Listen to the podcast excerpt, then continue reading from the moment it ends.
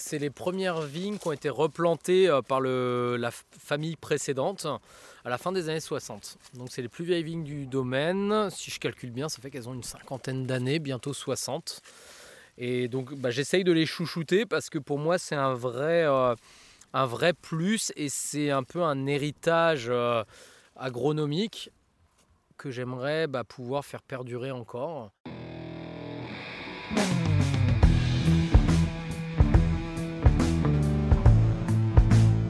Le vin, le jaja, le pinard, le pif. Il existe une ribambelle de termes pour désigner ce breuvage que nous aimons tant, le jus de raisin fermenté. Et c'est parce que nous l'aimons plus que tout que nous voulons mieux comprendre ce qui fait un bon vin. Cépage, climat et terroir y participent, mais avant tout, il y a la patte des vigneronnes et des vignerons. Je suis Romain. Je suis Florian. Je suis Antoine. Nous sommes trois copains et nous vous emmenons à la rencontre de ces hommes et de ces femmes dans leur domaine pour les interroger sur la magie de leur métier et leur vie au milieu des raisins, des vignes et des barriques. Bienvenue à toutes et à tous dans le bon grain de l'ivresse.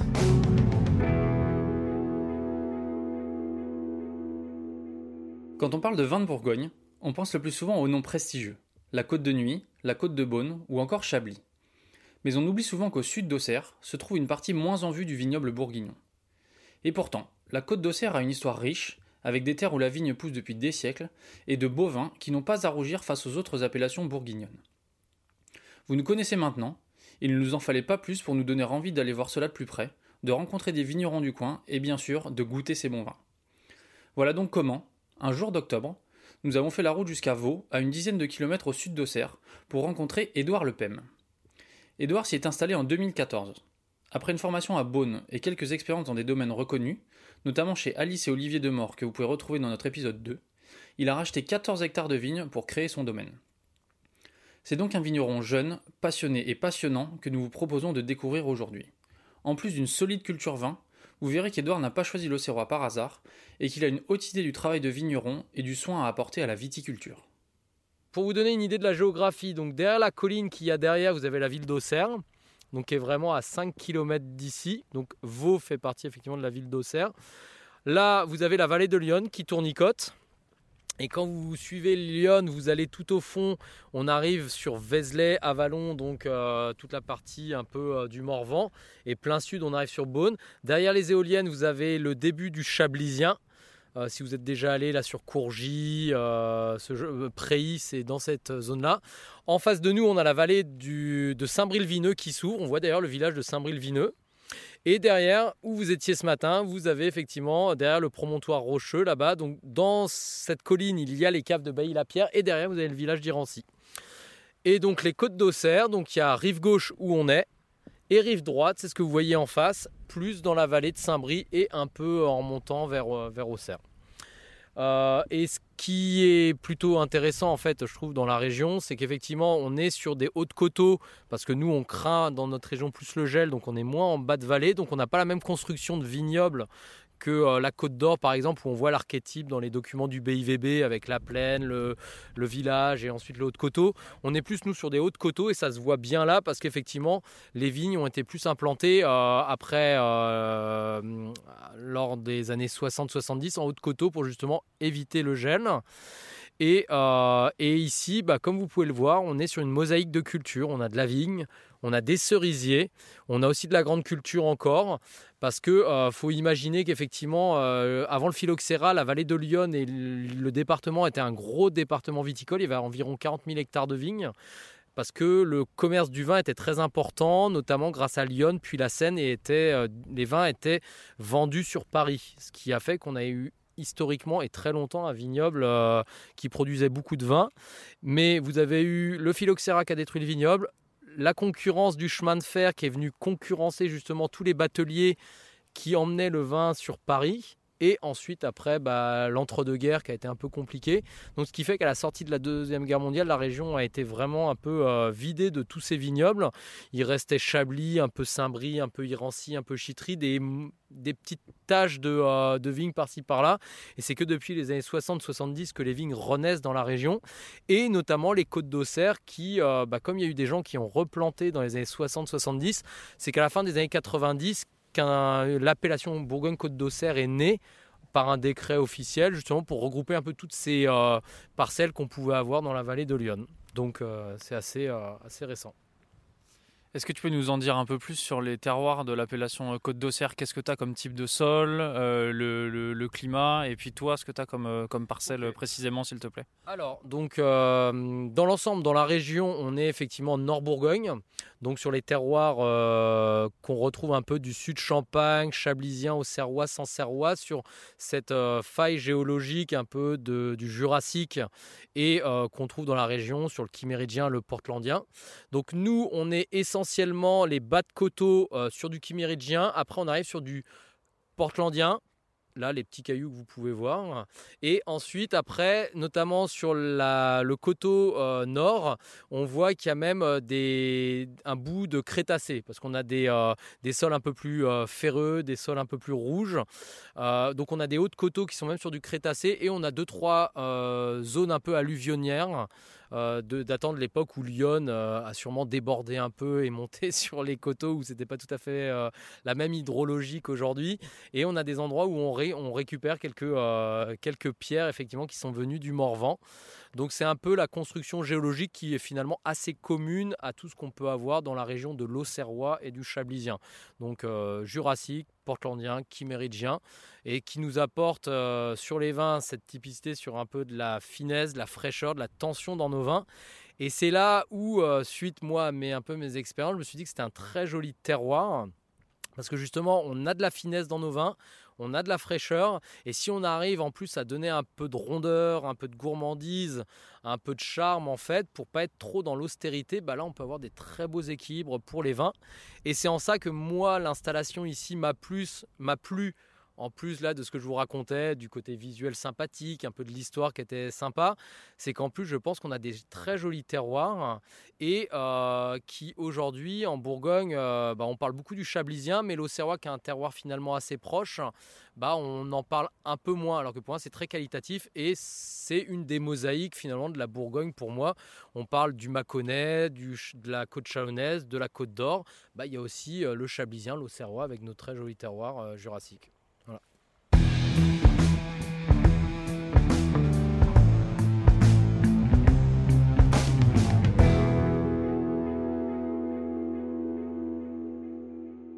Est-ce que tu peux commencer par te présenter, s'il te plaît, et nous dire comment tu es arrivé au métier de vigneron? Euh, alors déjà moi à la base en fait je suis pas originaire euh, de la région. J'ai grandi en région parisienne, en Seine-et-Marne, euh, du côté de Coulommiers. je suis issu par contre d'une famille agricole. mon père était agriculteur, de de tous les côtés, euh, mes grands-parents étaient effectivement euh, des gens qui travaillaient la terre. J'avais juste un arrière-grand-père qui venait de l'Auxerrois, d'Aillan-sur-Tolon exactement, ce qui fait qu'il y avait une petite touche quand même euh, bourguignonne au niveau familial. Donc moi j'ai grandi en faisant des études d'agronomie et en ayant un peu cet héritage familial du travail de la terre et j'étais pas forcément prédestiné à venir travailler dans la vigne. Après, euh, au fur et à mesure de mes études, euh, de, mes premiers stages, de mes expériences, j'ai eu la chance de découvrir le monde du vin, de faire des stages euh, dans la vallée du Rhône. j'ai aussi vendu du champagne à Paris. Après, j'ai travaillé en maison de champagne qui également avait des négoces bourguignons. Et là, de fil en aiguille, bah, j'ai pu avoir mes premiers jobs. Et au début, bah, je travaillais plus sur des questions en fait commerciales au niveau du vin. Donc ce qui me plaisait beaucoup à l'époque parce que c'était tout un univers que je découvrais. Mais plus les années ont passé, plus j'ai trouvé que je m'éloignais de choses qui pour moi étaient intéressantes euh, et qui finalement étaient peut-être des valeurs que j'avais euh, en moi mais qui n'étaient pas forcément bien euh, mises en avant. Tout ce qui était finalement un travail qui ait du sens, le travail de la terre, c'est des choses à un moment qui sont revenues un peu à moi et quand je travaillais au niveau commercial, j'ai eu beaucoup plus finalement de relations avec les chefs de cave, les chefs de culture, avec toutes ces personnes-là parce que leur métier de travailler la vigne, travailler le vin euh, m'intriguait et m'intéressait fortement.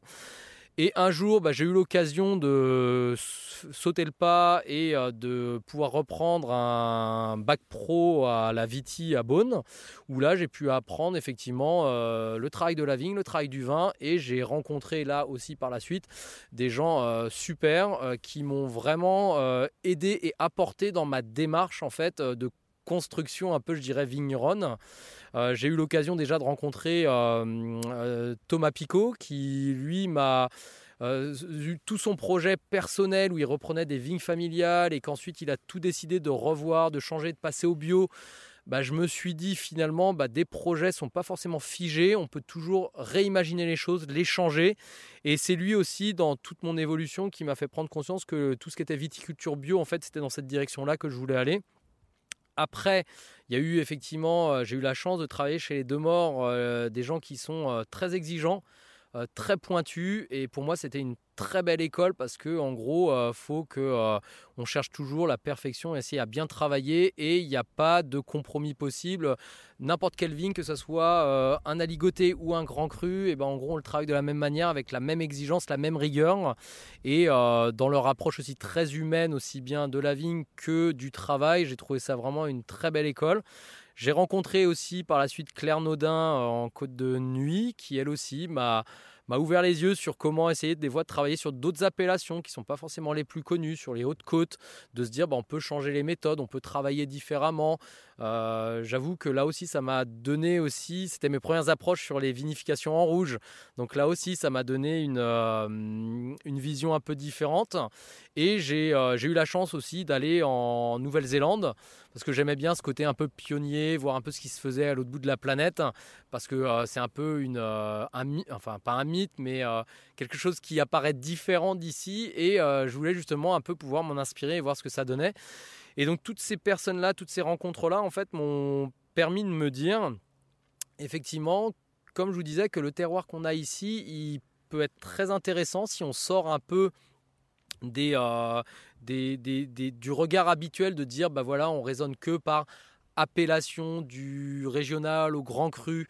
Euh, si on sort un peu de cette logique sans forcément dire euh, non à tout, mais au moins de se dire que finalement dans les appellations, il y a une part d'histoire qui est présente et qui classe les choses, mais qu'après, un terroir peut être très intéressant, des vignes bien implantées peuvent donner effectivement de beaux fruits, et après, le travail qu'on peut y faire derrière peut effectivement bien euh, comment dire, valoriser tout, euh, toute cette production au niveau des vignes. Et c'est là, de fil en aiguille, toutes ces choses-là m'a un peu euh, fait évoluer. Et un jour, bah, j'ai eu la chance, c'était Olivier Demort qui m'a dit qu'aux portes d'Auxerre, il y avait effectivement quelqu'un qui souhaitait céder des vignes, qui était en bio depuis une quinzaine d'années. et il m'a dit il, doit y avoir quelque chose d'intéressant à faire, notamment pour un jeune qui a envie. Donc euh, c'est comme ça que j'ai pris connaissance du, vignoble ici. Et effectivement, en venant ici, entre, comme je vous dis, l'histoire qui m'a touché, le paysage qui pour moi, euh, j'en suis tombé un peu amoureux avec les cerisiers qui étaient en fleurs. En plus, c'était au printemps. Je me suis dit, waouh, travailler ici toute une vie, a priori, ça devrait pas être trop désagréable. Et, euh, et je vous dis, après, j'ai raisonné, je me dis, un joli terroir, du pinot noir, c'est un cépage que j'adore. on peut faire des jolis blancs dans la région. Euh, je peux faire aussi des effervescents parce que c'est des vins qui me plaisent. Bah, tout ça mis bout à bout avec en plus le fait de dire bah ok on est peut-être que sur les côtes d'Auxerre mais c'est une appellation qui a un joli terroir et qui pour moi en plus on est clairement pas sur euh, des grands crus des premiers crus mais il y a peut-être des choses quand même à montrer et à raconter euh, voilà toutes ces choses là m'ont fait dire que le projet pouvait être intéressant et bah, après bah, j'ai essayé de le monter j'ai eu la chance euh, de pouvoir réussir à trouver des gens pour m'aider financièrement.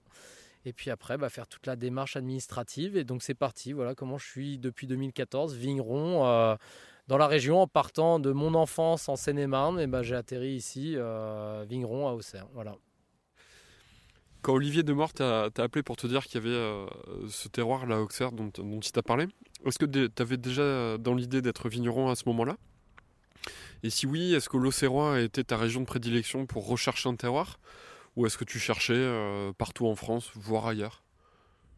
En fait, oui. Déjà, euh, quand j'avais décidé de, de, quitter mon, mon travail précédemment là, au niveau commerce, et en, sachant que je reprenais un bac pro euh, pour pouvoir travailler la vigne et le vin, j'avais comme objectif quand même Là, j'avais pas encore 30 ans, donc clairement, dans mon idée, c'était de me dire un jour, euh, si j'avais un projet autour du vin et de la vigne, ouais, ça me plairait énormément. Après, j'avoue que je je suis parti un peu sans trop savoir parce que euh, bah, des opportunités comme j'ai eu là, elles arrivent, on réfléchit, elles passent, on prend, on prend pas. Donc c'est vrai que quand j'ai démarré, je m'étais dit un jour j'aimerais bien créer quelque chose, mais je ne savais pas quoi. Donc effectivement, euh, je ne savais pas forcément que ça allait être ici. Après, j'ai pas forcément quand j'ai bourlingué un peu à commencer à me dire bon bah, qu'est-ce que tu veux faire? Est-ce que tu veux faire un projet éventuellement euh, plus loin qu'ici? On va donner une région par exemple le Languedoc qui est beaucoup plus loin, qui est à 700 km.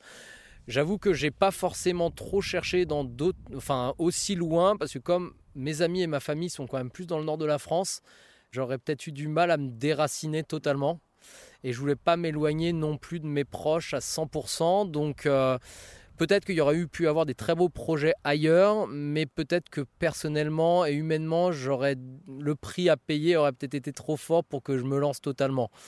Euh, et ensuite, après, bah, pourquoi l'Auxerrois? Bah, Je vous dis, moi, euh, même si je venais de Seine-et-Marne, j'avais quand même cette attache bourguignonne euh, avec du côté de la famille de ma mère, du côté d'Ayan-sur-Tolon. Et donc, c'est pour ça que j'avais commencé à faire mes stages dans la région, parce que j'avais un pied à terre pour pouvoir dormir, tout simplement, déjà. Et puis, deuxièmement, voilà, j'avais envie un peu de, voir la région. Et en plus, euh, comme je vous disais, euh, il y avait euh, sur ce côté bourguignon le pinot noir, des blancs et des effervescents dans la région, donc je pouvais un peu toucher à tout. Ça me permettait déjà d'avoir cette diversité. Et en fait, plus je me suis, plus j'ai passé de temps en fait dans la région, plus effectivement je me suis rendu compte que parce que quand on arrive et qu'on connaît un peu mais rapidement bah, on raisonne beaucoup Chablis dans un premier temps quand on parle du nord de la Bourgogne et euh, on pense un peu rapidement Irancy, euh, genre de choses, mais c'est déjà un, degré supérieur. Mais quand euh, j'ai commencé à travailler, à m'intéresser, je me suis dit, bah finalement, comme je vous disais, les terroirs ici peuvent être intéressants à mon sens. Ils sont un peu méconnus et sous-valorisés par rapport au réel potentiel qu'ils peuvent avoir. Et c'est là que je me suis dit, de fil en aiguille, finalement, il y a peut-être des choses à faire quand même dans la région pour justement euh, travailler euh, sur les cépages et les types de vins qui me plaisaient, sur euh, quelque chose qui était peut-être encore à mon sens pas autant reconnu que ce que ça devrait l'être. Et puis après, j'ai commencé à goûter pas mal de choses. Je me suis dit, oui, il y a quand même des choses intéressantes à faire ici. Donc c'est pour ça que le lieu et le terroir a commencé vraiment à me plaire, en plus de pouvoir raccorder sur mes envies personnelles, euh, familiales, euh, le côté technique d'un projet viticole. Et après, bah, le coup de chance, a été l'opportunité qui s'est présentée. Euh, voilà, fallait être là au bon endroit au bon moment et peut-être à deux ans près, bah, ça aurait pas pu être possible, tout simplement. Ça a été un choc le passage du bac pro Vitiono aux méthodes de travail chez Thomas Picot et Alice et Olivier Demort? Euh, pourquoi tu poses cette question Exactement, précise un peu plus. Bah, je pose cette question parce que euh, on entend souvent chez les vignerons que nous on va qu'on rencontre euh, des artisans qui nous disent bah voilà moi j'ai fait un bac pro Vitiono ou un BTS et puis bah, quand je me suis retrouvé dans les vignes on m'a appris autre chose en termes de taille ou éventuellement en termes de travail du sol de, même de vinification et donc, il euh, bah, faudrait peut-être euh, adapter l'enseignement. Euh, voilà, je ne fais que rapporter les paroles des autres. oui, il y a une part de vrai dans ce que tu dis. Et c'est pour ça que je t'ai demandé de bien préciser, parce que je m'attendais bien à ce que tu dises ça. Effectivement, en fait, euh, ça dépend un peu de l'approche qu'il y a au niveau des enseignements. Mais après, on a des, euh, effectivement certains profs euh, qui sont un peu sur du classique, si on peut dire, aussi bien dans la théorie que dans la pratique. Et ça, que ce soit à la vigne ou en cave, sur une méthode de taille. Euh, ou sur euh, une méthode de vinification, euh, c'est les livres classiques qui vont sortir avec bah, la taille, c'est au simple, on n'imagine pas les théories actuelles sur les techniques en poussard, sur les vinifications, il faut bien suivre la méthode en travaillant avec l'onologue, en, en assurant quoi qu'il arrive les vins pour éviter toute déviance. donc effectivement, il y a tout ce travail-là qui est fait parce que c'est de la théorie pour que tout soit parfait entre guillemets. Après, dès qu'on arrive effectivement dans les vignes, bah, on se rend compte que bah, il y a plein d'autres méthodes qui arrivent, qu'il y a en dehors de l'enseignement qu'on peut avoir, il y a effectivement euh, le ressenti, l'observation et l'expérience des anciens aussi qui, euh, qui apportent beaucoup de choses. Euh, et sur la taille aussi, euh, bah voilà, moi je sais que j'ai, avec Olivier Demort notamment, j'ai commencé à travailler sur tout ce qui était la technique en double flux de sève, en poussard. Et bah pour moi, ça a été effectivement une ouverture parce que je me suis dit, c'est des choses qu'on n'a pas eu en enseignement, mais qui, quand on prend le temps de raisonner au niveau euh, agronomique, technique et rien que du vivant, bah, c'est complètement logique. Et là, euh, oui, effectivement, l'enseignement qu'on peut avoir dans les lycées n'est, à mon sens, pas tout. Il n'est pas complet. Je dirais pas qu'il est faux, mais je dirais qu'il est incomplet. On regarde qu'un seul volet ou qu'un seul chapitre, euh, à mon sens, du travail, c'est la partie classique.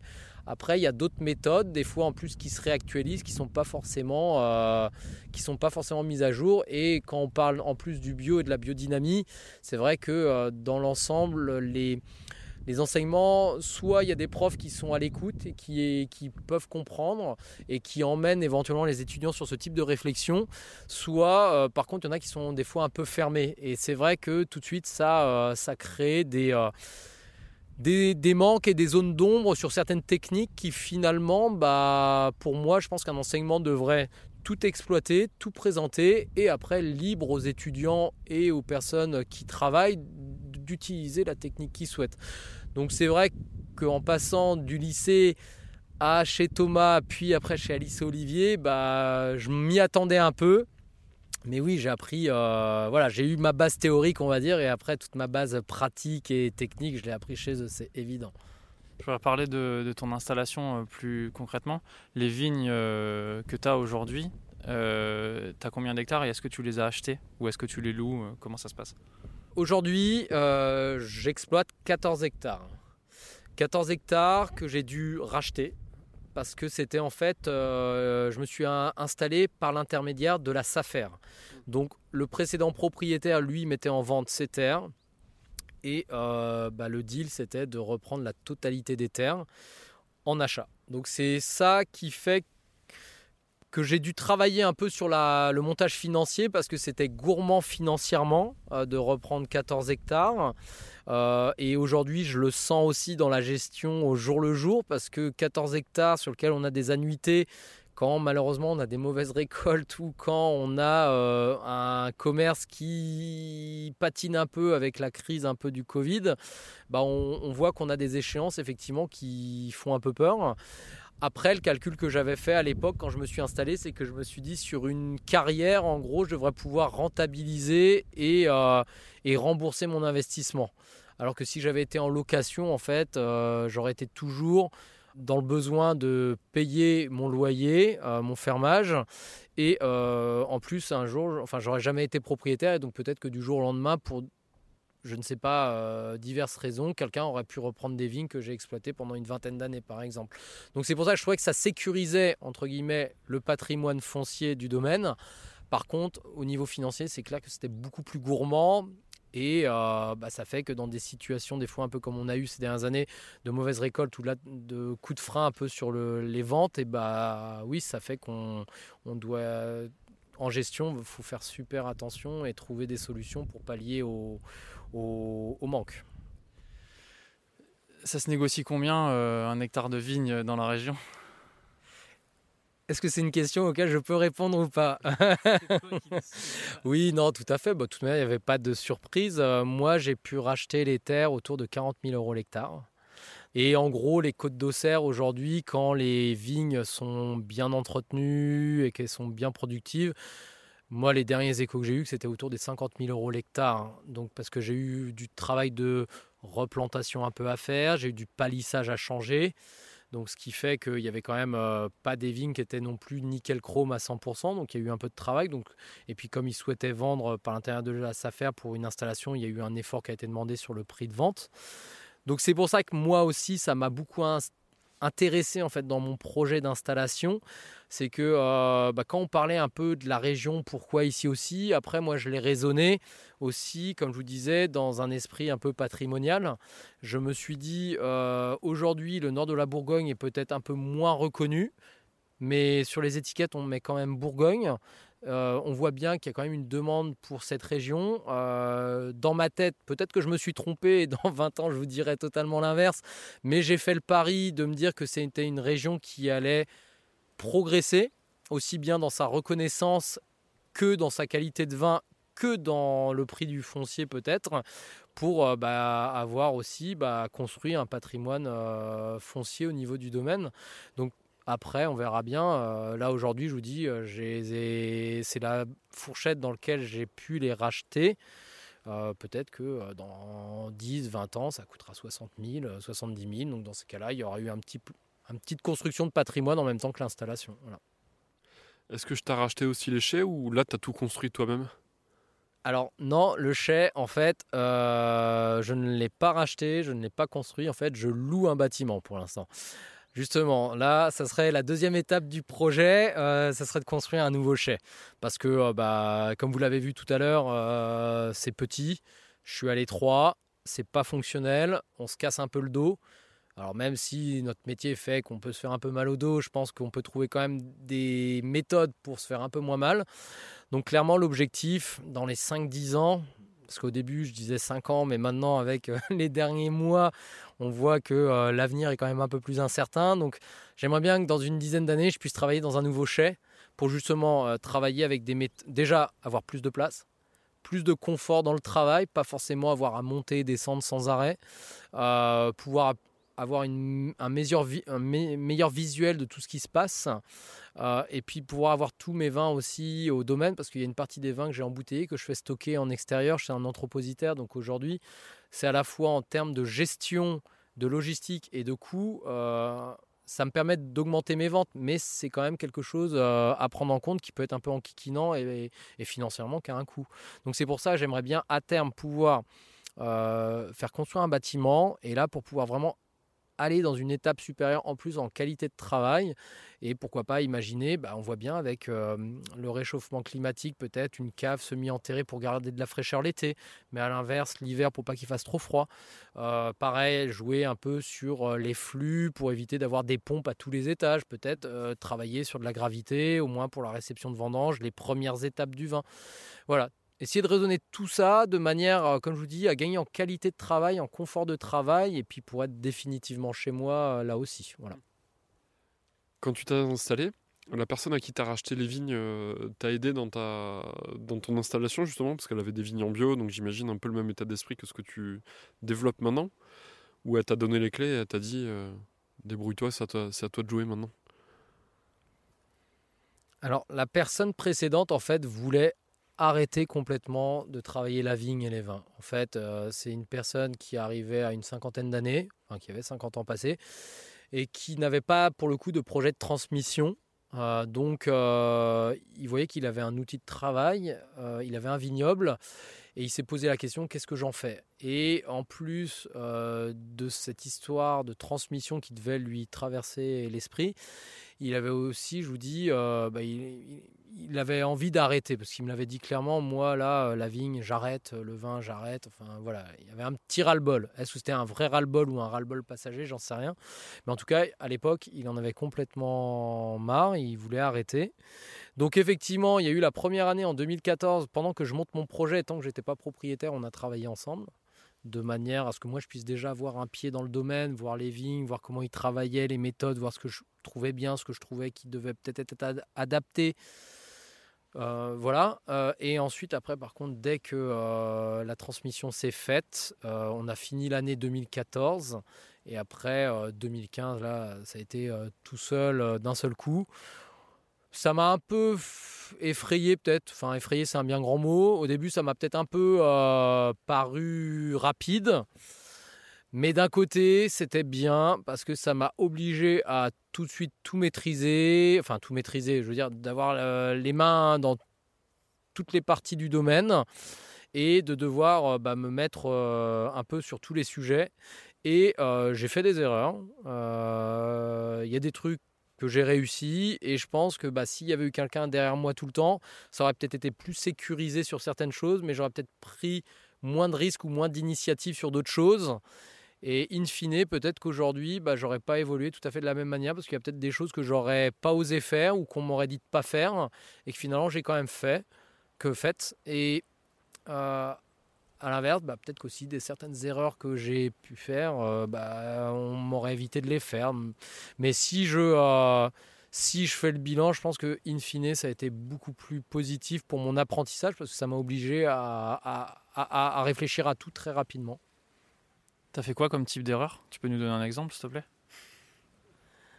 Qu'est-ce que j'ai fait comme type d'erreur? Euh, Bon, il y en a tellement. non, bah, je pense que euh, à la vigne, à la vigne, à la vigne, euh, je réfléchis. À la vigne, euh, c'est marrant parce que finalement, je pense que à la vigne, c'était là où j'avais peur de le faire de plus de bêtises, notamment sur les gestions phytosanitaires des maladies. Et c'est là où j'ai l'impression que je m'en suis le mieux sorti. Euh, après, il y a la nature qui nous a bien aidés quand même de manière générale, à part en 2016 où là ça a été cataclysmique.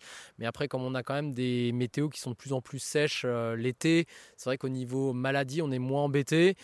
Euh, Après, c'est plus des erreurs. Bah, Il y a eu des erreurs en cave où effectivement, bah, il y a une ou deux cuvées qui se sont pas terminées tout à fait comme j'aurais voulu qu'elles se terminent. Euh, Parce que voilà, euh, soit j'ai eu une mauvaise idée à la base euh, en termes de vinification, soit j'ai eu un oubli, soit j'ai pas fait attention, un petit manque de rigueur. Donc bah, des fois ça arrive. Aussi sur, alors la vinification, bah, au début je suis arrivé un peu entre guillemets avec mon calepin de notes que j'avais pu avoir des autres vignobles. C'était rassurant parce que je reproduisais un peu des méthodes, parce que justement ça m'évitait de partir d'une page blanche totalement. Mais je dirais pas que c'est des erreurs, mais ça a été plus finalement, j'ai adapté au fur et à mesure des années et des millésimes mon travail. C'est qu'au début, je suis parti, par exemple, je prends un exemple sur les rouges, sur euh, une méthode qui était très proche de celle de Claire Nodin dans sa manière de travailler. Et puis, in fine, je me suis dit, ah oui, bah finalement, le terroir n'est pas tout à fait pareil, donc peut-être que je peux pas me permettre d'être tout à fait à 100% sur les mêmes méthodes. Et comme j'avais fait d'autres essais après à côté, je me suis dit, ça c'est bien aussi, donc peut-être que je peux un peu agrémenter et changer mon fusil d'épaule. Donc voilà, donc euh, ce qui m'a permis d'évoluer euh, un peu au niveau de ma technique en cave. Et puis après, euh, bah, on apprend aussi hein, au niveau commerce. Des fois, euh, on, y va avec des idées préconçues. Finalement, on se trompe totalement. Euh, des fois, sur des typicités de vin, enfin des typicités des types de vin, on se dit ça va y aller. Et puis finalement, on voit que bah, la clientèle, faut bien expliquer avant. Et puis au niveau humain, hein, même si j'ai une équipe dont je suis très fier et très content et avec qui je travaille très bien aujourd'hui, bah, il y a forcément eu des fois où bah, peut-être que euh, avec certaines personnes ça n'a pas toujours été euh, nickel et puis il y en a qui sont venus, d'autres qui sont repartis, voilà donc euh, ça on fait voilà on fait des erreurs au niveau au niveau technique, au niveau humain. Mais bon, après, si on fait le bilan, je pense que pour l'instant, c'est quand même un peu plus positif. enfin, j'espère. A contrario, tu nous as dit que tu avais réussi des choses là, justement. De quoi euh, Est-ce que tu peux nous parler de ces réussites ou de choses dont tu es particulièrement fier, euh, justement, depuis ton installation? Eh ben, je vais commencer comme tout à l'heure par les vignes, parce que les vignes, pour moi, comme je vous l'ai dit, c'était un de mes plus gros défis. Parce que j'avais. euh, en fait, c'est bête, mais je me souviens toujours d'Olivier Demort qui m'avait dit Tu sais, faut pas mégoter, faut produire du raisin. Voilà, il m'a dit euh, C'est quand même ton gagne-pain à la base. Et c'est vrai que ça, c'était un peu mon stress. Parce que, bah, comme je vous ai dit, l'installation, le projet avait quand même un coût. Euh, je me suis dit, je peux pas me rater là-dessus parce que si je produis pas de raisin, euh, je vais m'amuser une année, voire deux, et puis après on va me dire stop, et puis c'est fini, et puis je vais m'effondrer avec mes idées, mes rêves, et puis après euh, la vie sera un peu triste. Donc c'est pour ça, c'est vrai que ça m'avait mis quand même bien la pression euh, là-dessus, et pour le coup, bah, je suis assez content parce que même si on a eu des récoltes qui n'ont pas été géniales pendant 6-7 ans là, euh, mais tout le temps, j'arrive à trouver une explication quand même aussi bien technique que météorologique. Et quand je discute avec mes confrères à côté, bah, je vois qu'eux aussi, ils ont les mêmes pépins. Je prends l'exemple de 2016. C'était une année où on a, j'ai fait un quart de récolte pour le coup. Donc, euh, quand on était en plein dans le dur pendant euh, le printemps, où euh, on avait, il y avait eu du gel, un orage de grêle. Ensuite, après, on a pris 300 mm d'eau pendant deux semaines en pleine fleur. Je vous dis, suite à ça, on ne peut pas espérer récolter beaucoup de choses. C'est un peu ce qui s'est passé cette année dans le sud de la France, euh, dans le Languedoc, là où le Roussillon. C'était un peu les mêmes, euh, les mêmes problèmes. On avait du mildiou sur bois. Et là, euh, moi, après deux années où j'avais fait à peu près les rendements que j'attendais, ah là, je me dis, là, il y a un réel décrochage. Et quand on est toujours en train de travailler dans saving sans voir ses collègues, et ben, on se dit, qu'est-ce qui se passe? Enfin, où est l'erreur, justement? Et après, bah, ce qui fait très bien, c'est un peu comme une thérapie de groupe. Quand on voit les autres qui sont pareils, euh, bah, qui nous disent on a les mêmes difficultés et on fait pas mieux, bah là déjà ça rassure un peu. On se dit finalement, bah il y avait peut-être des événements climatiques qui ont fait qu'on a décroché. Et c'est pour ça, je vous dis, moi déjà au niveau des vignes, je suis assez content parce que un, j'ai réussi à produire du raisin. Donc ça, je suis assez content. Et quand je me compare par rapport aux moyennes de la région, bah en gros, je suis, euh, je me dis pas, euh, je suis toujours à décrocher, à être sur des rendements différents, à, pas produire de raisin parce que techniquement, je suis pas, je suis pas dans les clous. Donc déjà, c'est une des premières fiertés que je peux avoir, c'est de dire je peux produire du raisin. Et, euh, et ensuite, après, euh, après au niveau des vignes, je suis très content parce que quand je suis arrivé, les vignes avaient un petit problème de vigueur. Et là, bah, j'ai travaillé dessus au niveau de la taille, du travail des sols, à apporter un peu euh, quand même de la matière organique, essayer de faire vivre les sols. Et là, je vois qu'aujourd'hui, on a quand même euh, des vignes qui répondent bien. Et justement, je compare un peu avec mes voisins qui sont pas forcément en bio, donc avec qui on s'entend bien, hein, mais on n'a pas tout à fait les mêmes arsenals euh, au niveau des outils, et bah, je vois que mes vignes, et bah, ça fonctionne plutôt bien. Il y en a deux, trois aussi qui me disent bah ouais, ça va, elles sont belles, elles sont bien tenues, elles ont de la vigueur, alors qu'avant, peut-être un peu moins. Donc, ça, déjà, moi, je suis assez content parce que euh, je me dis on a réussi à remonter le capital des vignes. Après, au niveau des vins, euh, ceux dont je suis content, c'est qu'effectivement, là aussi, Pareil, on arrive avec une cave à gérer euh, du jour au lendemain. Avant, j'étais, euh, on va dire, euh, le caviste chez d'autres personnes. Et en gros, bon, bah, j'essayais de bien faire mon travail, mais j'écoutais surtout. Là, du jour au lendemain, on me propulse, on dit, bon, tu vas avoir 400 à 600 hectos de vin à gérer.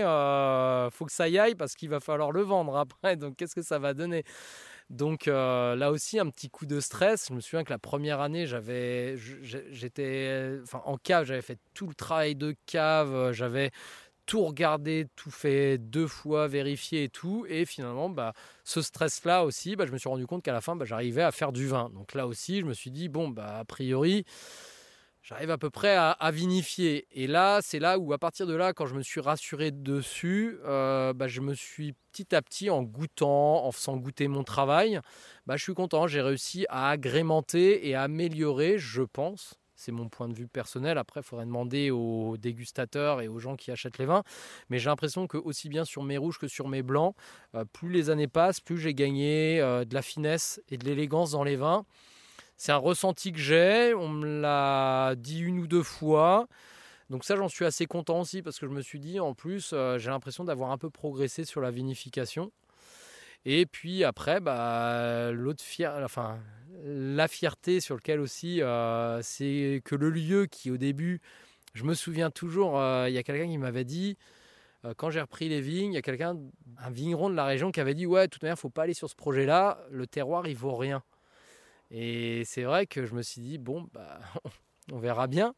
Et puis, bah, quand je vois que finalement, j'arrive à vendre des vins en France, sur Paris, à l'export, que les gens trouvent que le travail est plutôt bien, euh, bah, je me dis bah, finalement si ça vaut quelque chose. Donc je suis content aussi d'avoir réussi à valoriser un peu euh, ce terroir à mon maigre niveau, mais qu'au moins euh, voilà, j'ai réussi à, le valoriser et que des gens le reconnaissent. Et ça, j'avoue que c'est quand même une belle fierté.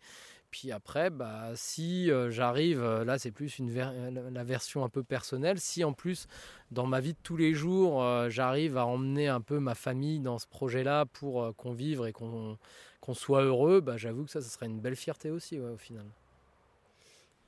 tu disais à l'instant que tu espérais embarquer ta famille.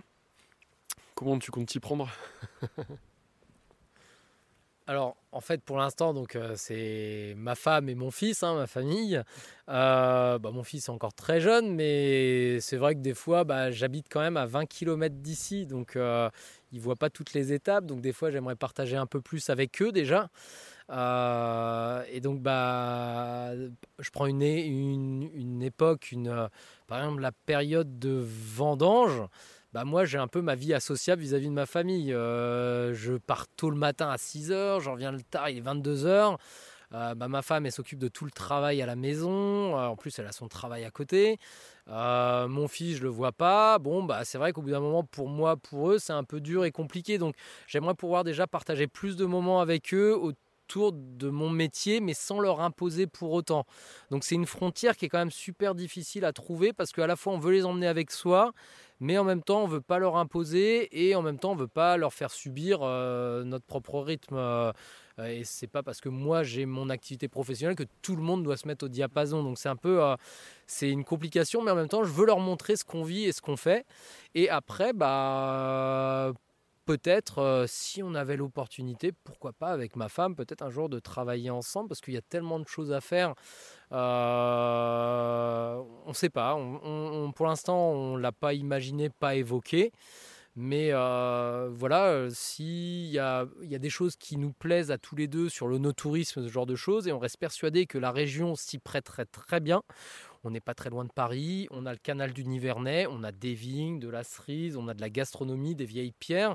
On se dit pour faire des week-ends euh, autour du vin, autour de l'onotourisme, il y a plein de choses à faire. Donc voilà, pour l'instant, des fois, on en parle en prenant l'apéro, en se disant tiens, on pourrait faire ci, on pourrait faire ça. Tiens, t'as vu, ils font ça à tel ou tel endroit. Pour l'instant, on ne peut pas parce que euh, financièrement, ce n'est pas possible. Mais euh, on, met des petites graines à droite à gauche qui pourraient peut-être germer un jour sur des projets et, ça pourrait être une façon de travailler ensemble. on, verra. Ça sera peut-être euh, quand je vous parlais de différents projets comme le bâtiment ou ce genre de choses. Bah, il y aura peut-être aussi des extensions un peu sur de l'onotourisme euh, qui pourraient voir le jour dans une dizaine d'années. On verra. Comment est-ce qu'on sent quand on met ses premières étiquettes et ses premières bouteilles de vin sur le marché? Alors c'est double sensation. La première, c'est, euh, enfin, il y a la fierté. Là, euh, franchement, on se dit, oui, on a réussi à travailler des vignes, des raisins, on l'a vinifié. On va présenter son travail. Euh, il y a une fierté déjà d'être arrivé à ce niveau-là et de se dire, bah voilà, on a un peu mis un peu, un peu ce qu'on avait dans les tripes et tout dedans, essayer de bien le faire. Après, il y a un stress énorme un stress mais monumental parce que comme je vous disais, euh, il y, euh, a le côté, il euh, bah, faut produire du raisin, ensuite il faut bien le vinifier. Après ouais, il y a le troisième stress, c'est faut vendre les bouteilles. Et ça aussi, je me souviens, la première année, j'avais peut-être, parce qu'aujourd'hui je vends à peu près 30-40 000 bouteilles par an. La première année, j'en avais fait moins de 10 000. Mais quand j'avais vu les, allez, peut-être les 8 box qui étaient dans mon, dans mon bâtiment, je me suis dit, mais comment je vais vendre ça, quoi? J'ai dit, c'est bon, t'es content, Edouard, t'as fait ta mise en bouteille, allez, t'es heureux, t'as rigolé 5 minutes. Maintenant, comment on fait? Parce que va peut-être pas falloir tout boire tout seul avec tes copains, va peut-être falloir le vendre. Donc j'avoue qu'il y a eu les premiers jours, je me suis dit, euh, bon maintenant il va falloir s'y mettre. Et puis après, bah, on se dit c'est le métier, ça se fait petit à petit. Après, la chance de faire des salons, de rencontrer du monde, là aussi d'être, euh, avoir la grande chance aussi d'être euh, un peu parrainé, si on peut dire, par les personnes avec qui j'ai travaillé avant, qui dès qu'ils entendaient parler de quelqu'un qui cherchait un un nouveau vin, un nouveau domaine, un nouveau vigneron dans la région ou pas, enfin qui emmenait les gens vers moi. Donc ce qui m'a permis bah, de créer mon réseau un peu de vente et bah, de fil en aiguille. Après, bah, quand j'ai été placé chez un caviste, un restaurateur ou quelqu'un était venu acheter du vin, bah, après ça a parlé à quelqu'un d'autre qui m'a contacté et ainsi de suite. Donc c'est pour ça, quand on pose l'étiquette, euh, c'est une super grande fierté parce qu'on se dit, tiens voilà, on a, on a réussi et puis on a fait son petit logo et compagnie, on est content, on crée, c'est chouette. Mais je vous dis, ouais, clairement, un gros moment de stress. Et puis après, bah, ça s'estompe. Hein, mais, mais le stress aussi fait bouger. Donc, c'est pas. Voilà, c'était pas non plus un stress négatif pour le coup. Tu as commencé un petit peu à l'aborder. Comment, euh, quel regard portent les, gens chez qui tu as, bossé sur ton travail et là où tu en es maintenant? Euh, bah, je, je sais pas clairement, enfin, ils m'ont jamais dit à 100%, ça c'est top génial ou ça c'est tout pourri, euh, mais j'ai quand même la sensation, enfin, encore une fois, je parle en ressenti parce que, enfin, il y a les gens avec qui j'ai travaillé qui m'ont dit oui, ça c'est bien, franchement, bravo, euh, mais j'ai la sensation, ouais, qu'ils estiment que j'essaye de faire de mon mieux, euh, que j'arrive à peu près à m'en sortir. Euh, et je pense qu'indirectement, euh, ils, ont, ils doivent avoir une certaine fierté de dire, euh, bah voilà, on a formé quelqu'un et puis maintenant il arrive à travailler une vigne, il arrive à faire du vin, il arrive à le vendre. Parce que c'est vrai que moi, ils m'ont envoyé des gens Euh, donc je me dis indirectement, si s'ils estimaient pas que mon travail en valait la peine, ils risqueraient pas de recommander des gens pour venir me voir, même si humainement ils pouvaient m'apprécier. Euh, je pense qu'ils estiment que je tiens la route techniquement, donc c'est comme ça que j'interprète en tout cas. Mais après, oui, des fois, euh, que ce soit euh, les deux morts, Thomas ou Claire, bah, il y a des fois ils m'ont dit ouais ça c'est bien et tout, bravo.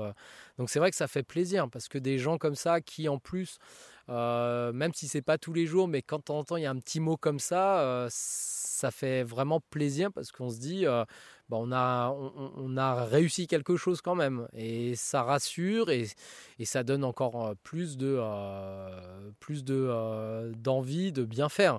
Et c'est au même titre que quand des fois on a la chance d'avoir des gens qui un truc bête des fois un petit message par email de quelqu'un qui a dégusté une bouteille ou un coup de fil de quelqu'un qui a dégusté une bouteille ou un et qui dit oh dis donc ça c'était super je connaissais pas bravo et tout. Ça m'est arrivé une ou deux fois. Et franchement ça c'est vrai que ça fait plaisir quand des fois vous êtes un peu crevé euh, l'été vous êtes fatigué la vigne c'est compliqué euh, les températures sont pas sympathiques parce qu'il fait trop chaud. Enfin commencez à être épuisé bah, quand des fois il y a un petit message comme ça ou un petit coup de fil qui arrive et qui ah bah là ça remonte le moral et ça dit ah ouais mais on faut continuer quoi. Faut pas s'arrêter. C'est chouette quoi donc, euh, donc voilà, donc non, je pense que les gens avec qui j'ai eu la chance de travailler bah, estiment que je suis assez sérieux, donc euh, en tout cas j'espère.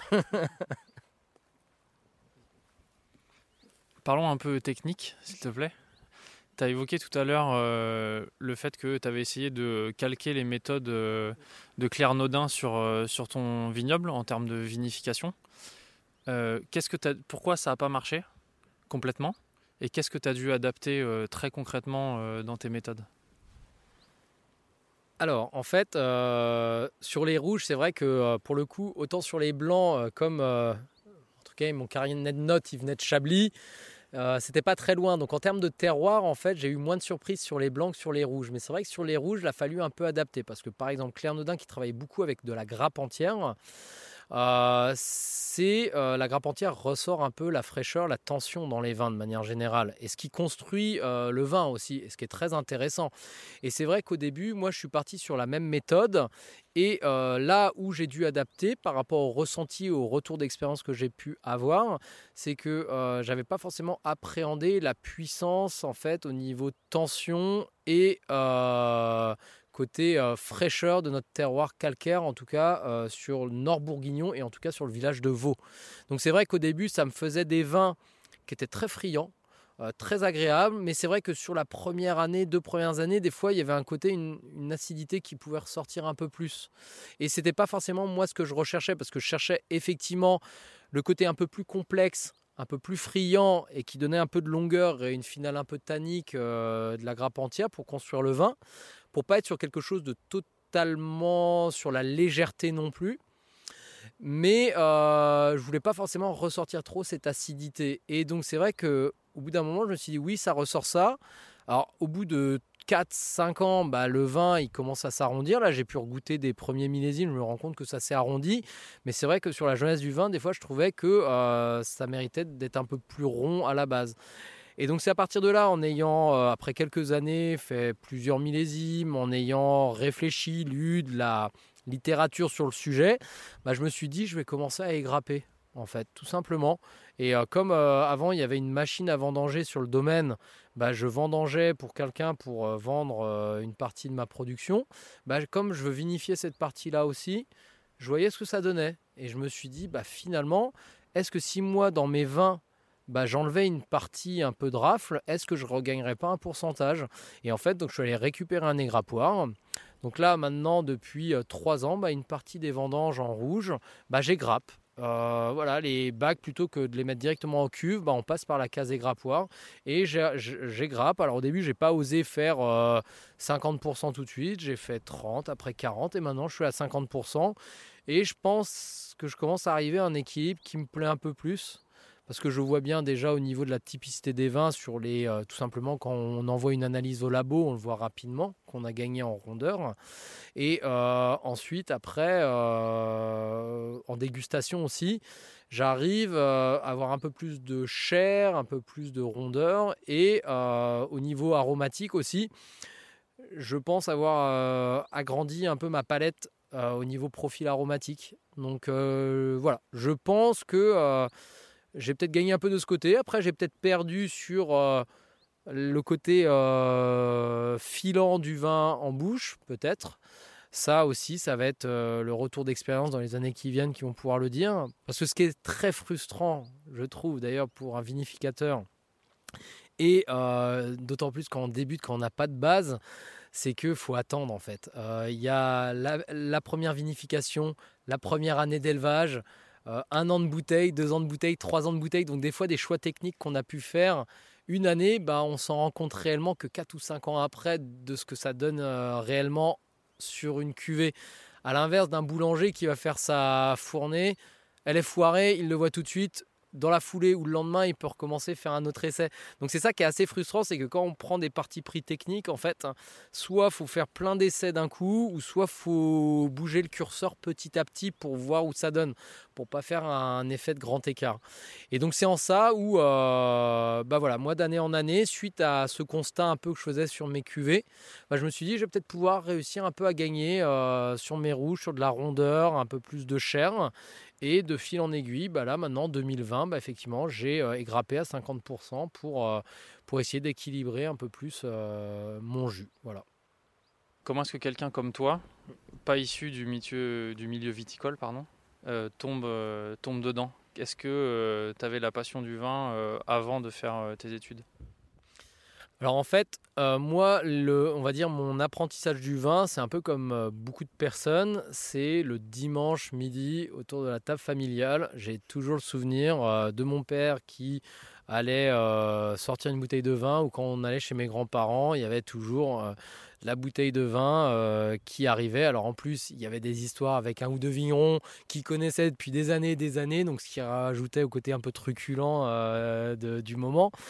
Euh, et, c'est vrai que ça avait un côté très convivial. Et donc effectivement, comme dans la famille, on est plutôt gourmand.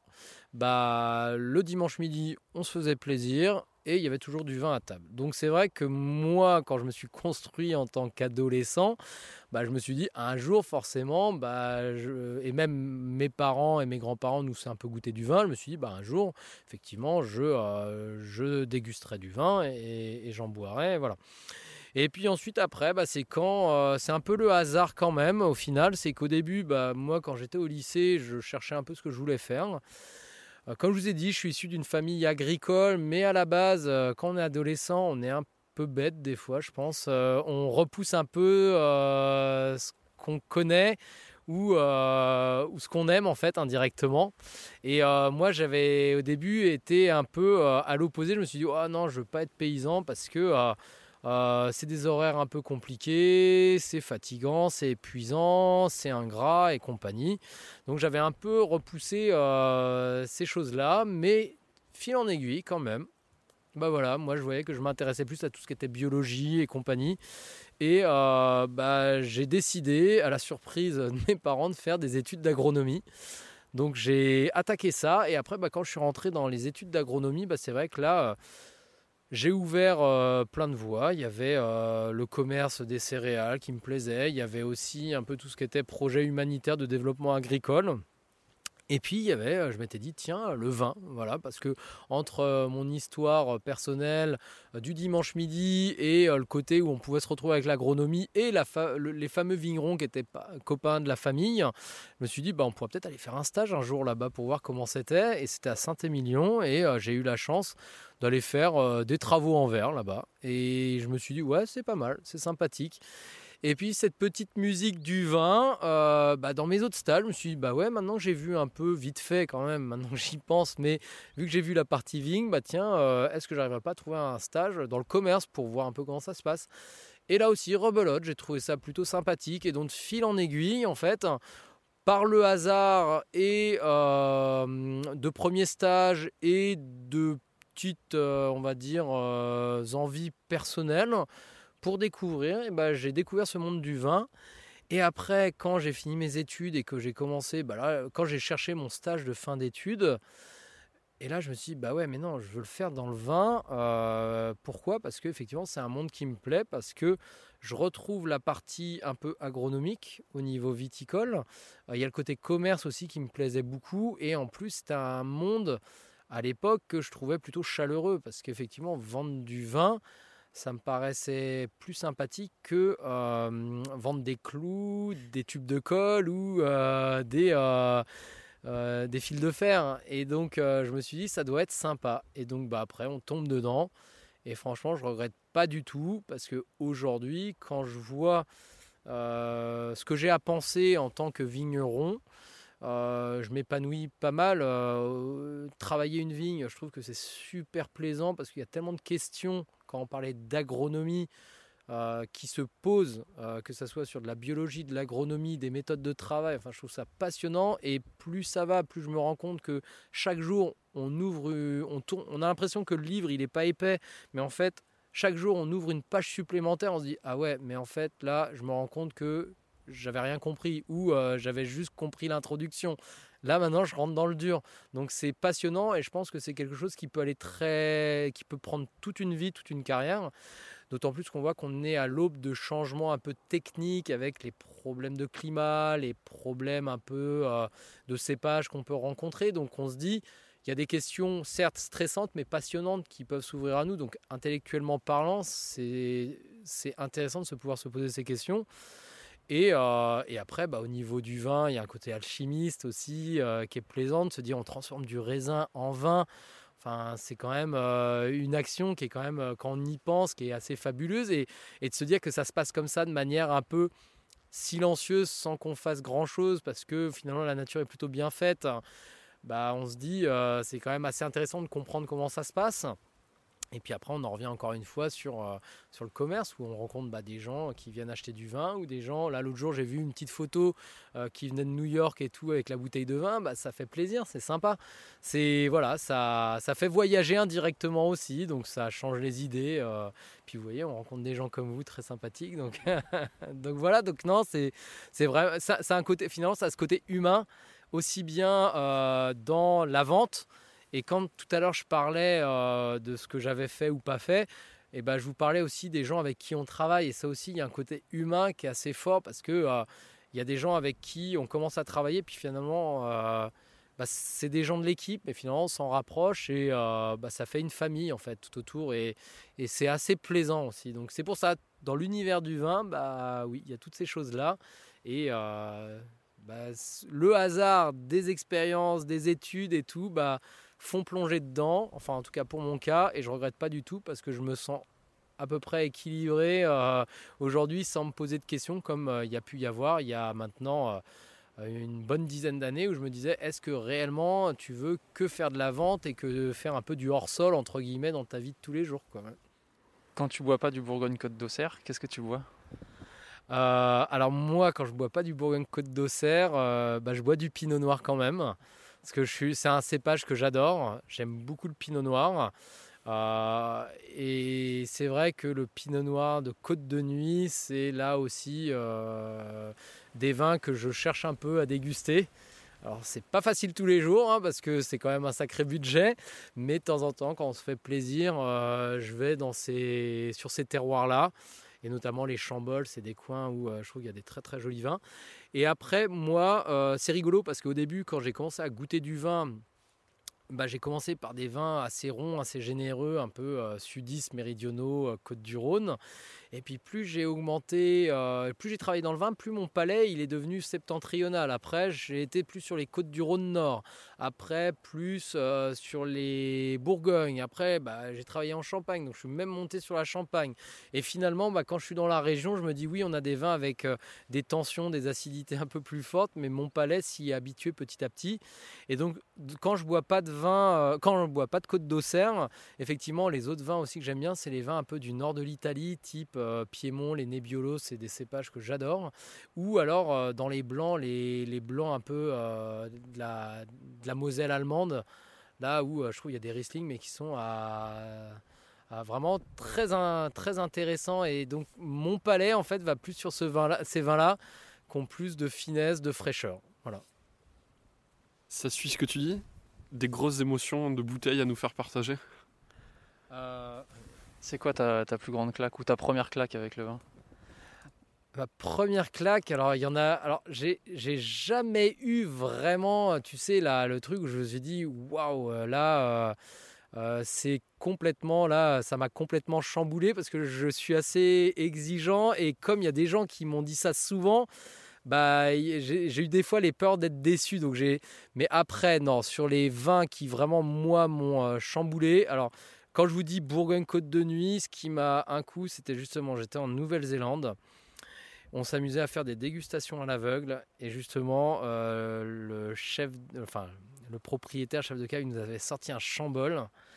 Euh, je me souviens plus du propriétaire parce que euh, on faisait des dégustations à l'aveugle, mais c'est le vin qui m'avait vraiment troué. Enfin, parce que je me suis dit, waouh, alors là, c'est euh, d'une finesse absolue. Et c'est là où je dis, il faut remettre dans le contexte parce que euh, est-ce que c'est parce qu'on dégustait d'autres choses et que celui-là m'a vraiment paru au-dessus ou pas? Mais là, oui, pour le coup, ouais, c'est là où je me suis dit, quand je vous disais que j'aimais bien les chambols, c'est à partir de là où j'ai commencé à fouiner un peu dans cette appellation. Euh, parce que euh, je me suis dit, c'est des très jolis vins avec de l'élégance, de la finesse. Et après, si, là, quand tu parles quand même, euh, s'il y a un vin là qui me revient quand même, c'était avec un, chef de cave en Champagne, en fait. Un vieux Champagne millésimé. c'était dans le 64, je crois, un millésimé 64.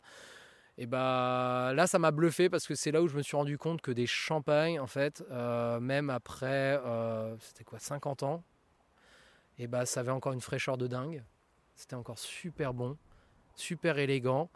Et c'est là où dans ma, mon référentiel de dégustation de vin, euh, je me suis dit, les champagnes, c'est des vins à part entière. Parce que jusqu'ici, j'étais encore sur le côté effervescent des champagnes où on se dit il y a ce côté effervescent, mousseux, carbonique en fait, qui peut prendre le pas dans la dégustation et qui nous sort dans de l'esprit un peu du vin. Et là, ce jour-là, j'ai fait ah ouais, non non, mais là on est sur un sur un vin qui vieillit, sur un vin qui a un très beau vieillissement. Et là, oui, c'était vraiment une très très belle surprise. Et là, pour le coup, ouais, si ce jour-là, je me suis pris une claque parce que je m'y attendais pas en fait. Mmh. Et c'est là où je me suis rendu compte que les effervescences, c'était quand même un super univers. Et c'est ce qui m'a donné envie d'en faire aussi. Mm. C'est ouais, ça, je m'en souviens. C'était en dégustation comme ça, un 64, et c'était euh, c'était très beau. Ouais. Justement, parlons des effervescents, là, puisque tu abordes le sujet. Euh, tu fais, t'en fais à partir de Chardonnay, Pinot Noir, les deux, les deux assemblés, les deux séparés. Comment tu, tu fonctionnes? Alors sur les effervescents, effectivement, euh, bah, c'était un des vins que je souhaitais bien travailler. Euh, et là aussi, bah, je suis parti un peu d'une page blanche, mais avec une fiche de conseil, on va dire, à côté. Euh, donc en fait, j'ai travaillé sur une parcelle qui est orientée un peu nord, un peu plus argileuse, donc qui me semblait plus intéressante pour avoir un peu plus de raisins dans cette parcelle, et en plus sur des raisins comme ils étaient nord, je me suis dit, bah, à la limite, si on n'a pas la même maturité que pour mes Bourgognes, à la limite, c'est plus intéressant pour des créments. Donc, c'est une parcelle qui est de l'autre côté euh, du coteau. Et euh, après, je voulais travailler sur un assemblage Chardonnay Pinot Noir. Parce que le Chardonnay m'apporte, je trouve, cette élégance, cette finesse, ce côté floral. Euh, et sur le vieillissement, apporte de jolies notes un peu briochées, noistées, que je trouve très agréables. Et le pinot noir, à l'inverse, il m'apporte plus dans la jeunesse ce côté fruité, euh, ce côté un peu vineux, un peu structuré, et qui va tenir le vin aussi euh, sur le temps.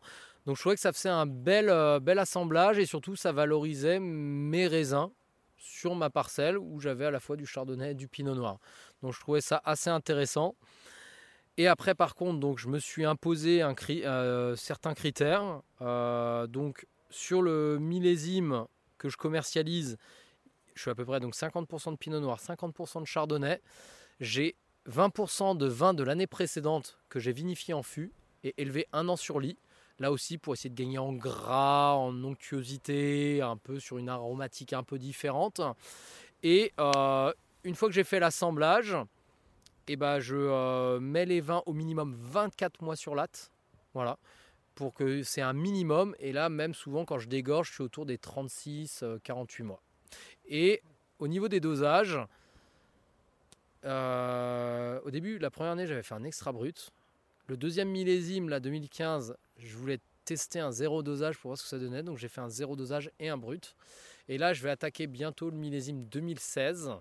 Et donc là, je vais être encore sur un zéro dosage et peut-être même un extra brut. Voilà. Donc euh, j'essaye de ne pas avoir un dosage trop marqué parce que justement, entre la bonne maturité du raisin qui est récolté à la tout juste limite euh, auquel on a le droit, plus des vins de réserve, plus un temps de vieillissement sur la tasse est long, je me suis dit normalement on devrait pouvoir se permettre de limiter le dosage. Voilà. Et je trouve que ça donne des vins qu'on qui ont plus de peps. Je vois bien quand j'avais euh, notamment sur euh, le zéro dosage par rapport au brut, le brut était agréable. Il y avait une finale un peu ronde, un peu fruitée, un peu sucrée, qui était assez consensuelle. Mais finalement, celui qui avait le plus de caractère, qui était le plus racé, c'était le zéro dosage, parce que là, on avait une finale en bouche, on avait quelque chose de très filant et que je trouvais en tout cas beaucoup plus à mon goût et plus agréable. Tu as l'air assez content du résultat final Ouais, ouais, sur les créments, je suis assez content euh, parce que je trouve que euh, a un côté assez technique quand même au niveau euh, des temps de vieillissement. Et là, quand je vous disais que c'est assez frustrant parce qu'on ne voit pas le, tout de suite le résultat du travail, par exemple, là, je, finis de vendre le 2015. Donc là, je commence le 2016. Donc finalement, c'est assez long. Et, et c'est ça aussi. Alors après, le crément, euh, j'en suis assez content. Après, pour euh, bien présenter son travail aussi sur le crément, c'est pas facile tous les jours par contre, parce qu'effectivement, on a la notoriété du champagne qui nous écrase un peu et les gens bah, connaissent pas forcément notre appellation et il y a besoin de bien se défendre pour montrer qu'on travaille bien et, euh, qu'on essaye de faire des choses d'un certain niveau. Est-ce que tu le vends au même prix que la champagne? Ça, ça peut être un avantage concurrentiel aussi vis-à-vis -vis de la champagne, non? Oui, alors j'ai des prix pour des créments qui sont assez élevés quand même. Euh, pour vous dire, euh, mes deux cuvées, il y en a une qui était à 14 euros, l'autre 16 euros. Euh, après, quand on compare par rapport à les premiers champagnes, on est dans les mêmes prix. Donc oui, là je peux être en concurrence frontale. Après, si on regarde par rapport au cahier des charges que je m'impose, je pense que ça, ça pourrait être des cuvées de champagne qui seraient quand même un peu plus chères si j'étais en champagne. Donc c'est un avantage concurrentiel, euh, oui, par rapport à des cuvées travaillées. Par contre, si la personne raisonne euh, juste euh, sur les, premières cuvées, non, là, je suis en plein dedans. ce que j'allais dire, c'est en frontal, mais pas par rapport au bon champagne, peut-être. À 14 ou 16 euros, je ne sais pas si tu as un champagne extraordinaire. Je sais pas. Là-dessus, moi, je dirais rien parce que non, non, franchement, parce que je pense que euh, ça veut rien dire parce que je pense que des fois, malheureusement, il y a peut-être des champagnes qui coûtent 30 euros qui sont pas bons. Et euh, à l'inverse, il y en a peut-être des fois des mecs qui qui valorisent pas assez leur travail et qui arrivent encore à sortir des trucs peut-être à 15-16 euros qui tiennent la route. Je me permettrai pas de juger parce que ça, au niveau des prix, c'est euh, alors oui, effectivement, les stars champenoises aujourd'hui qu'on connaît, c'est des bouteilles qui coûtent très cher et qui deviennent assez inaccessibles. Mais il y a peut-être encore un ou deux mecs qui qui sont pas encore trop connus, qui arrivent à sortir des belles cuvées. Donc, euh, mais oui, je suis en tout cas, moi, mes tarifs sont dans les premiers prix de la Champagne. Donc c'est vrai que des fois, d'expliquer pourquoi vis-à-vis de clients qui connaissent pas forcément euh, comment on travaille des vins, des champagnes et des créments, ne comprennent pas forcément que je sois au même prix que sur des champagnes. Pour les gens qui ne sont pas forcément connaisseurs et qui viennent là en disant tiens, je veux récupérer quelques créments, ah oui, oh, bah, d'habitude, ils coûtent un peu moins cher à côté. Bah oui, mais là, il y a, y a, du travail quand même. Donc euh, voilà. Est-ce que tu es heureux dans ce que tu fais? Bah, Comme je vous ai dit tout à l'heure, ouais, complètement. Complètement. C'est, alors, je dis heureux ne veut pas dire que ce soit tous les jours facile euh, et sans stress. On s'entend bien là-dessus. Mais oui, je suis complètement heureux parce que je vous dis, euh, au niveau de ma tête, quand je suis euh, à travailler là sur le domaine, un jour je parle de vigne, un jour je parle de vin, un jour je parle de commerce, un jour je parle de projet un peu, je dirais, du domaine, qu'est-ce qu'on pourrait faire d'autre? Donc ça, je trouve ça passionnant et super plaisant parce que je m'ennuie pas en fait. Et intellectuellement, euh, c'est à chaque fois des questions qui obligent à réfléchir. Et puis euh, bah, après, il y a aussi ce côté, euh, on travaille, donc on y va un peu avec la force du bras. Et effectivement, ça permet aussi un peu de se rassurer, de se connecter avec quelque chose de réel. Comme je disais tout à l'heure, pas être totalement hors sol. Donc c'est vrai que par rapport à ça, je pense qu'au niveau professionnel, j'ai un bel équilibre. En tout cas, c'est le sentiment que j'ai. Même si, comme je vous dis, bah, il y a des phases de stress, euh, quand il y a des mauvaises récoltes, quand il y a des problèmes de vente, quand il y a des problèmes euh, à la cave, quand voilà, ou quand il y a, on a des soucis qui arrivent. Effectivement, euh, on, passe par ces étapes-là, mais si après on, fait le bilan, c'est très positif. Et puis après, je vous dis, au niveau personnel et familial, bah, comme on arrive à construire notre vie euh, et moi, j'arrive à le faire aussi autour de euh, ce projet. Bah, c'est vrai que oui, enfin, j'en suis euh, grandement heureux. Et bah, encore une fois, je vous dis, travailler dans un environnement comme celui-ci, franchement, c'est super plaisant. Donc, ouais, je, je le vis très très bien.